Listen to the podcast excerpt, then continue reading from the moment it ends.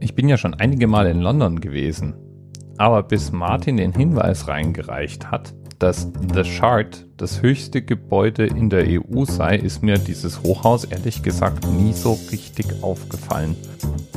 The Shard heißt übrigens übersetzt ungefähr so viel wie Scherbe oder Splitter und heißt so, weil es eine komplett verglaste Oberfläche hat und damit eher wie so ein aufgerichteter Glassplitter aussieht. Für kurze Zeit war es nicht nur das höchste Gebäude der EU, sondern sogar das höchste Gebäude Europas. Und dann haben die Russen ein noch größeres Haus hingestellt.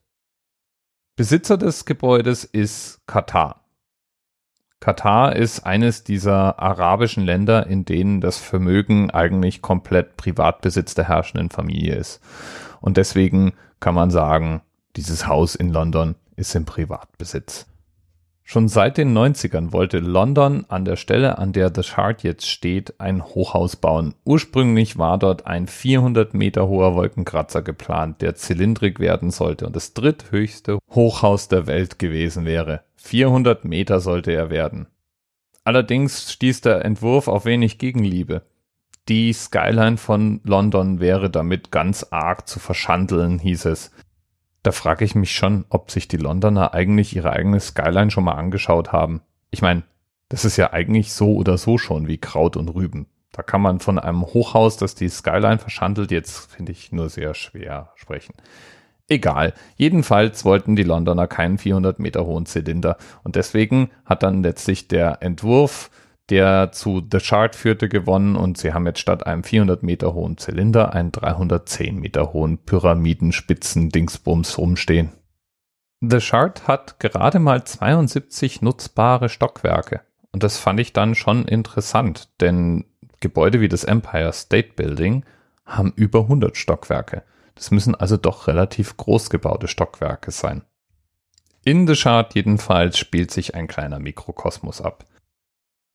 Die unteren zwei Stockwerke sind wie eigentlich so oft von der Straße erreichbare Restaurants und Geschäfte. Dann schließen sich immerhin 24 Stockwerke Büroräume von PricewaterhouseCoopers an. Dann haben wir nochmal Restaurants und Ausstellungen.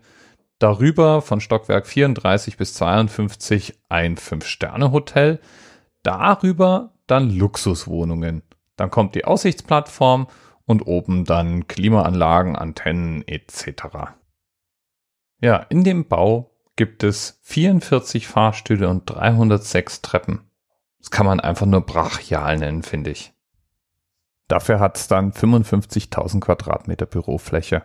Und die genannten Wohnungen, die verteilen sich auf 10 Luxuswohnungen, jeweils mit Rundumblick. Die kann man dann für ungefähr 63 Millionen Euro kaufen. Also, falls du noch ein bisschen was auf der hohen Kante hast, das ist vielleicht mal eine Immobilie mit naja, sagen wir mal, Wertsteigerungschancen und auf jeden Fall einen guten Rundumblick. Bis bald. TMRS 10, 9, 8. The experience of 47 individual medical officers. Was hier über die Geheimzahl der Illuminaten steht. Und die 23. Und die 5. Wieso die 5? Die 5 ist die Quersumme von der 23.